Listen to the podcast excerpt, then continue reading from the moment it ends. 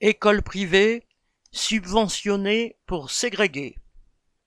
Une des questions les plus sensibles de l'enseignement est la concentration d'élèves en difficulté dans les collèges et lycées des banlieues populaires, par ailleurs sous-dotés, sous-équipés et manquant cruellement de personnel dans tous les domaines.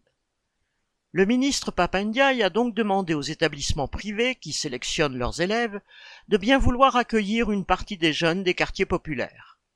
Le ministre fait appel à l'esprit républicain de l'enseignement privé, presque exclusivement catholique, et lui vante les vertus pédagogiques et humaines de la mixité sociale.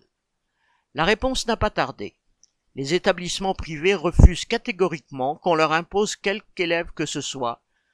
Ils ne veulent que les gosses de pauvres qu'ils ont eux-mêmes choisis et dont l'État couvre jusqu'au bout les frais de scolarité.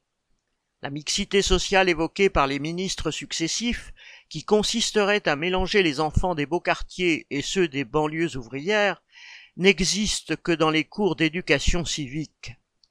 C'est à ce titre moral seulement que la mixité sociale est invoquée dans l'enseignement privé, tout financé par l'État qu'il est.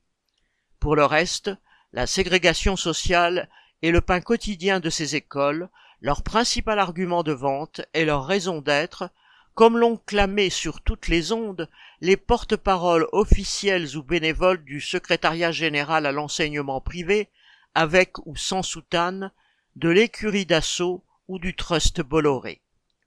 Cette ségrégation ne peut que se renforcer au fur et à mesure de la dégradation des conditions de vie dans les quartiers populaires et de la montée des préjugés sociaux.